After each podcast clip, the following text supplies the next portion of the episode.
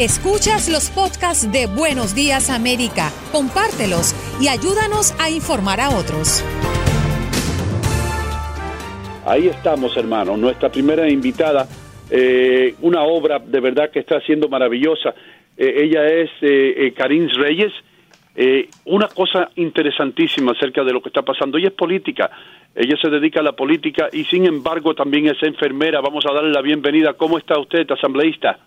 Buenos días, estoy bien, gracias a Dios. Buenos días. Bueno, lo que yo tengo, lo que me causa curiosidad aquí, tú eres enfermera registrada, ¿correcto? Sí, sí. Ok, ¿cómo saltaste de, de ser enfermera a la política? Explícanos un poco acerca de eso. Bueno, cuando enfermera yo hacía mucho trabajo con el sindicato de enfermeras y nosotros abogábamos mucho por los derechos de los trabajadores y eso me llevaba mucho a la capital del estado de Nueva York, donde yo hablaba con los otros oficiales electos sobre pólizas y eh, proyectos de ley que afectaban no solamente a mi profesión, pero a mis pacientes y a la gente que yo servía en la comunidad. Y en el año 2018 se abrió un asiento en, en mi comunidad y yo decidí postularme y gané las elecciones en el 2018 y he sido la, asamblea, la asambleísta representando el Distrito 87 en el Bronx por los últimos bueno, el último año y medio. Mm. Eh, ¿cuánto tiempo llevabas sin ejercer como enfermera? Yo no había trabajado como enfermera desde enero del 2019, que fue cuando, cuando me juramentaron para el puesto. ¿Y qué es lo que te impulsó y dijiste, no, tengo que regresar? ¿Qué, qué, fue lo que sentiste realmente?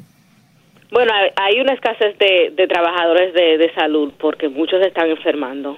Eh, los números que estamos viendo particularmente en la ciudad de Nueva York, eh, estamos viendo muchas personas donde hay, donde hay comunidades latinas en particular y, comunidades de color que, que, son las más impactadas. Y en el Bronx, que es el, el condado donde yo vivo y represento, eh, tenemos los números de muertos más altos. Y aunque no tengamos los números más altos de infectados, la mortalidad es más, es más previa aquí. Y para mí fue importante de la única manera que yo podía ayudar a mi comunidad directamente eh, era en mi rol de enfermera. Como legisladora yo tenía las manos atadas. A mí me dijeron que yo me tengo que quedar en mi casa, nosotros estábamos haciendo nuestro trabajo eh, remoto y mis trabajadores, los, empleados que tengo, que tengo en la oficina, como quiera, eh, estaban también quedándose en sus casas, contestaban las llamadas, pero el contacto con, con mi comunidad era muy poco y, y yo me sentía que yo no podía ayudar. Y cuando estamos en una situación donde se necesitaban trabajadores de salud, el gobernador estaba pidiendo enfermeras que vinieran, que salieran de retiro, que vinieran a trabajar, ¿cómo yo iba a decir que no? Sabiendo que tengo las calificaciones y, y, y la experiencia para hacerlo. Sabe que escuchándola hablar, eh, me, asalta la admiración que, me genera su trabajo, su esfuerzo, su valentía y junto a usted el de miles de personas que en Estados Unidos han tomado esa misma decisión. ¿No le dio miedo eh, abandonar la tranquilidad de su hogar, la tranquilidad de ese teletrabajo que estaba realizando para volver al que hoy es un campo de batalla, para volver a ponerse sus guantes quirúrgicos, para volver a ponerse el tapabocas, para volver a ponerse la bata de enfermera? Sí, por supuesto, uno, uno siempre piensa en que posiblemente uno se puede contagiar, que posiblemente uno se vea mal y enfermo y pero eso siempre eso siempre ha sido la carrera que yo decidí escogí eh, mucho antes de yo ser legisladora. Yo eh, trabajé de voluntaria después del, del, terremoto en Haití trabajé de voluntaria después de, del huracán María en Puerto Rico eh, yo para mí digo que, que Dios nos pone en esta tierra para, para dejar el mundo mejor que lo encontramos. Y, y uno, o sea, se ejerce su carrera en, con, ese, con ese propósito de ayudar.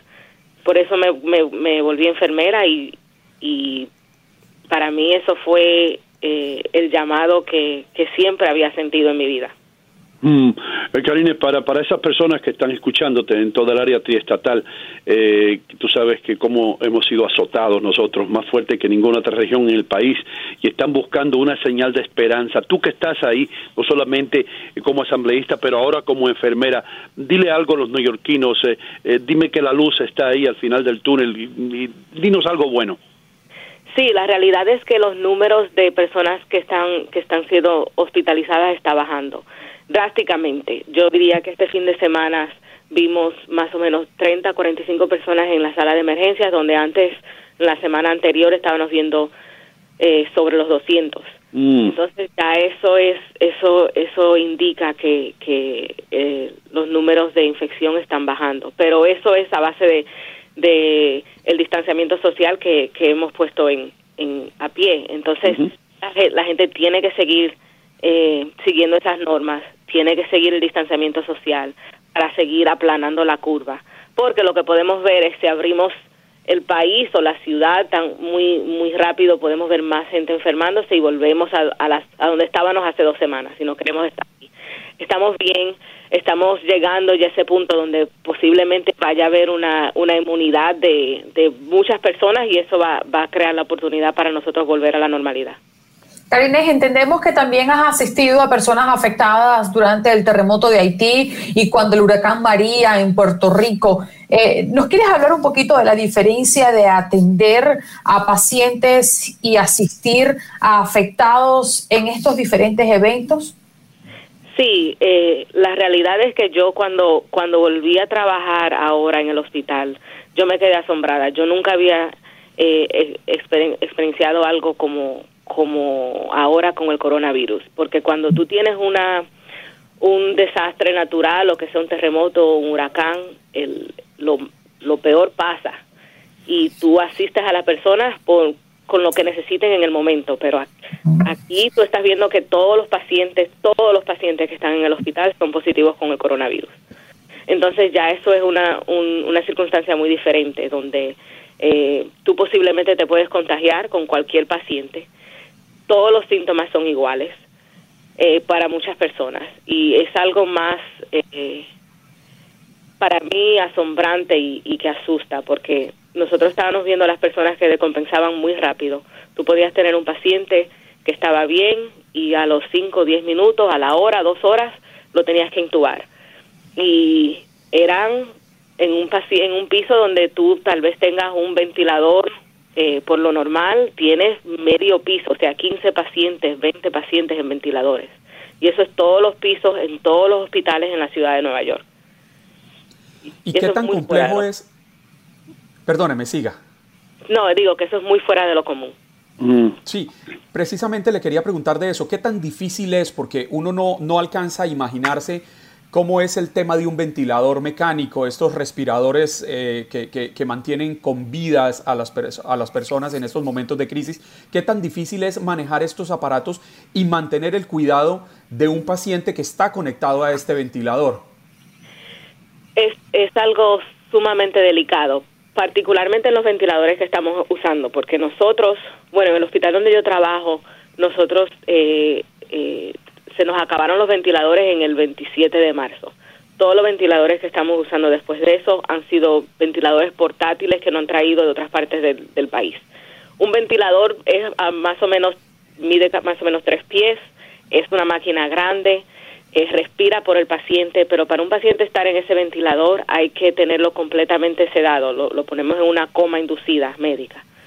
Y y ese ese balance de mantener a esa persona sedada de mantenerle los vitales eh, normal, o sea, la presión, porque los medicamentos que usamos para sedarlos le baja le baja la presión y uno tiene que darle medicamentos para mantener la presión, tiene que darle eh, suero, tiene que hacer muchas cosas para un solo paciente. Eso requiere mucho tiempo. Pero cuando tú tienes siete, ocho pacientes, todos en la misma condición, eh, se vuelve sumamente difícil. Más uno cuando también se está tratando de proteger, uno tiene su equipo, su equipo protectivo, porque la presión que el ventilador usa para eh, dar el oxígeno al paciente, eso aerosoliza el virus. Y para nosotros es importante que antes de entrar a esa, a esa habitación uno tiene que estar bien protegido. Eh, ahora, yo, yo estaba leyendo que, y, ojalá eh, haya leído eh, erróneamente que el 80% de los pacientes que son entubados y puestos en un ventilador eh, no, no se recuperan. Eh, ¿Tiene eso que ver con la gravedad del paciente antes de ponerlo en un ventilador o el hecho de que el del ventilador causa ese porcentaje tan alto de muertes? Yo creo que son que las, son dos factores. Eh, usualmente una persona cuando cuando está contagiado con el coronavirus y llega al punto donde necesita ser intubado es porque tiene muchas condiciones previas que, que lo predisponen a, a, no a no salir muy bien de, de, del virus. O sea, una persona que tiene o problemas respiratorios anterior o ha sido una persona que fumaba o tiene diabetes o sufre de la presión o tiene un sistema inmuno comprometido entonces ya eso crea circunstancias donde el virus se propaga de una manera que, afecta mucho al paciente. El mm. proceso de intubar también eh, a veces puede ser muy dañino y yo creo que también eso está tiene tiene un rol en lo que en lo que estamos viendo que los pacientes no no sobreviven no sobreviven después de la intubación como le decía para mantenerlos intubados tienen que estar completamente sedados ¿Y qué se utiliza? ¿Se utiliza anestesia en ese caso o qué se utiliza para mantenerlos? Se, utiliza propafol, que es una, un, tipo de anestesia que se usa como cuando hacen colonoscopías o endoscopías para para el, inicio para la inicio eh, intubación y después de eso lo mantenemos eh, sedados ido con fentanil o con hidromorfina o con midosalam o a veces una, una combinación de, mm. de medicamentos. Karine, tú tienes dos puntos de vista muy, muy atractivos, a mi parecer. Primero, por ser asambleísta y por otra parte, estar allí en la primera línea de fuego en los hospitales. ¿Tú crees que el mes de mayo eh, podría ser un buen tiempo para reabrir el país? ¿Cómo ves tú eh, esta propuesta de ir abriendo poco a poco eh, el país, como dice el presidente? Yo creo que el presidente ha tomado muchas posiciones erróneas en cómo él ha, manejado esta, esta pandemia. Y a mí me orgullece mucho ser, eh, ser neoyorquina en este momento, porque aunque no siempre esté de acuerdo con el gobernador, yo pienso que él ha hecho un muy buen trabajo en ser transparente con, la, con los neoyorquinos, con la gente de nuestro estado, para decirle, la realidad es que no se va a poder abrir eh, de un momento a otro y la apertura del país no va a ser eh, Hoy estamos cerrados y mañana abrimos y todo vuelve a la normalidad. Eso va a ser un proceso que va a tomar tiempo. Y yo creo que si estamos a mitad de abril, va a llegar mayo y no vamos a estar ahí todavía donde el país va a estar completamente abierto. Has escuchado el podcast de Buenos Días América. Gracias por preferirnos y no olvides compartirlo.